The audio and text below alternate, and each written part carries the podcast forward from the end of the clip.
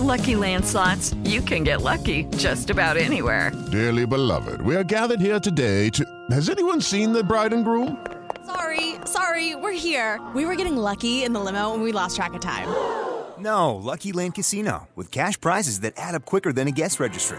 In that case, I pronounce you lucky.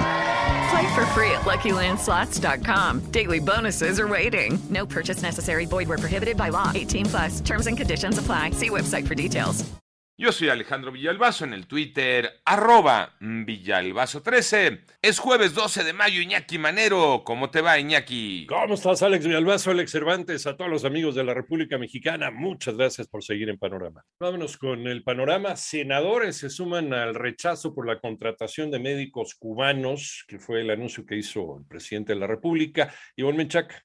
Legisladores de la oposición en la comisión permanente rechazaron la propuesta de contratar médicos cubanos, los cuales van a desplazar a profesionales mexicanos y abrir un boquete presupuestal y una intención de patrocinar un régimen que es una auténtica dictadura. Pero no son médicos, que no engañen a México y que no vengan a ocupar los espacios que deberían de ser específicamente para doctores. Ahí hay mucha gente subempleada que está siendo marginada y que realmente necesita ser tomada en cuenta, que esos sí son médicos y además, por si fuera poco, son mexicanos y capacitados. Es la voz del senador del PAN, Julián Rementería, quien se sumó al pronunciamiento de desaprobación que han realizado las federaciones, asociaciones y colegios médicos. 889 Noticias, Iván Menchaca Sarmiento.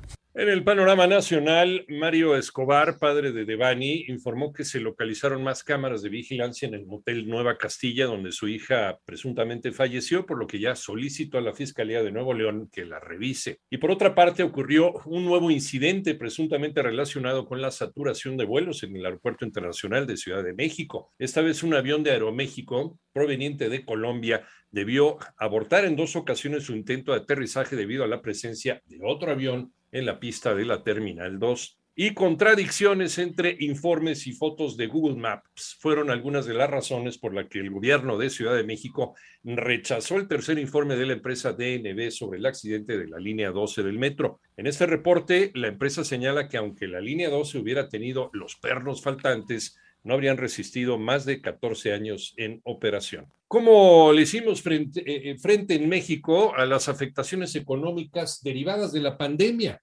María Inés Camacho nos platica.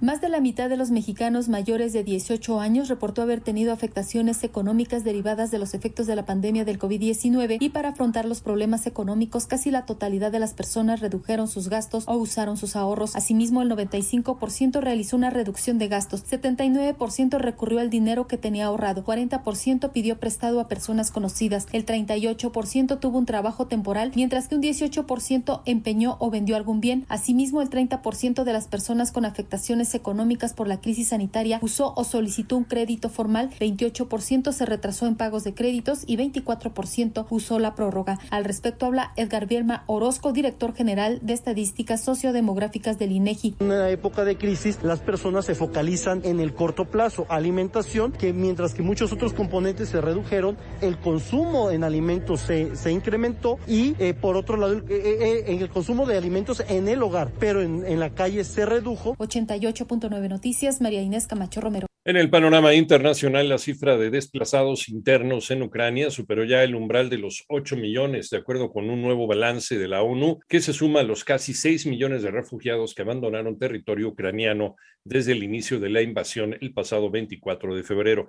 En tanto, las muertes por sobredosis en los Estados Unidos aumentaron 15% en 2021. Según datos provisionales del Centro Nacional de Estadísticas de Salud, hubo 107.622 muertes por esta causa.